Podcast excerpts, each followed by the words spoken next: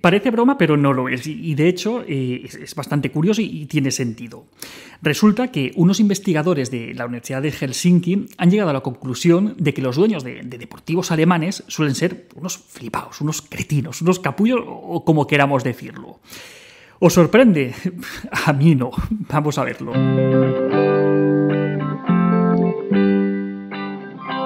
Hoy os traemos unos trabajos curiosos que, si bien no han descubierto el Mediterráneo ni, nos invitan a hacer reflexiones especialmente profundas o, filosóficas, pero nos han parecido interesantes y, y divertidos. Pues bien, parece ser que estos investigadores han comprobado lo que todos hemos visto un montón de veces por la calle.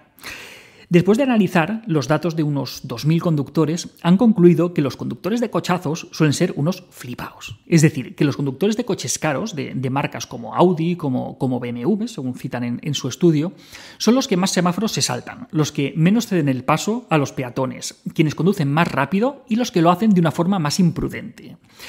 Los autores analizaron la forma de conducir, preguntaron por sus hábitos, les pasaron pruebas de personalidad y analizaron todos estos datos en el marco del modelo de cinco factores de personalidad, que contempla la empatía, la meticulosidad, el neuroticismo, la extraversión y la amabilidad.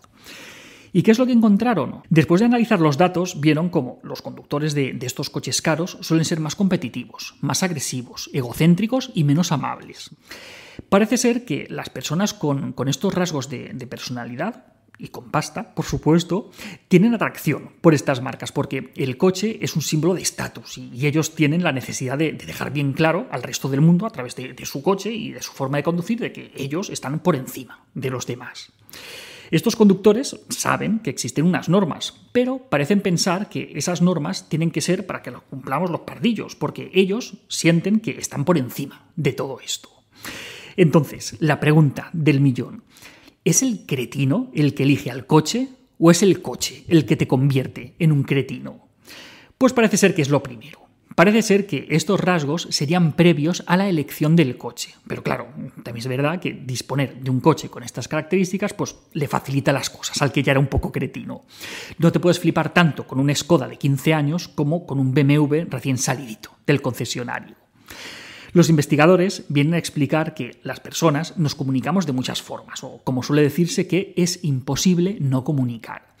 Así, aunque no lleguemos a decir ni una sola palabra, estamos transmitiendo un montón de mensajes. Con cada una de, nuestras elecciones, el, peinado, la ropa, trabajo, pareja, hijos, hobbies, coches, pues con todo eso estamos enviando mensajes. Y las personas que invierten una cantidad tan importante de dinero en un coche, pues parece que tienen mucho interés en explicarle a los demás que ellos se lo pueden permitir, que es, un símbolo de estatus y una forma de diferenciarse de los demás. A ver, Obviamente, no por tener un coche de estos tienes por qué ser un flipado de la vida, un egoísta, poco empático, maleducado, competitivo. A ver, que, nadie se me ofenda, que, que, os vais a ofender, pero bueno. Va a haber gente de todo tipo, conduciendo cualquier modelo concreto de coche. Pero si cogemos muchos conductores y los analizamos todos esos datos en su conjunto, pues va y resulta que los resultados son estos. Pero lo que digo, esto no tiene por qué ser así en todos los casos, ¿vale? De hecho, en este trabajo se observó una excepción importante.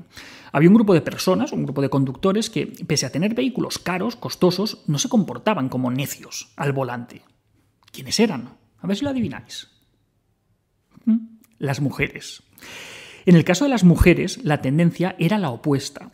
Las conductoras de estos coches caros eran, de hecho, mejores conductoras que los conductores masculinos.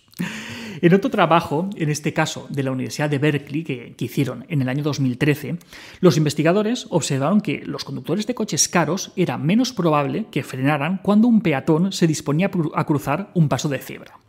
¿Cómo lo hicieron? Pues se pusieron ante un paso de cebra y tomaron nota de qué es lo que ocurría.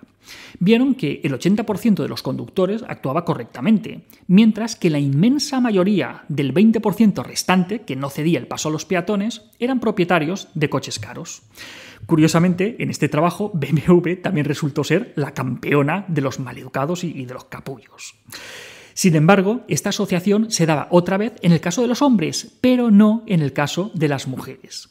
Parece ser que las mujeres no ven el coche como ese símbolo de estatus ni, como una prolongación de su miembro viril, sino simplemente como una máquina que te lleva a los sitios y que te facilita la vida y que además si, si vale un pastón, pues será mejor ir con cuidado y cuidar bien esa máquina. En fin, ¿Qué os parece esto? ¿Vosotros y vosotras qué importancia le dais al coche? Sé que vais a criticar, pero bueno, para eso está la caja de comentarios. Y hasta aquí otra píldora de psicología. Si os ha gustado, no olvidéis compartirla. Ya sabéis que tenéis más vídeos, más artículos en el canal de YouTube y también en albertosoler.es. Y en todas las librerías, nuestro libro Hijos y Padres Felices, donde no hablamos de coches, pero sí que hablamos de niños. La semana que viene más. Un saludo.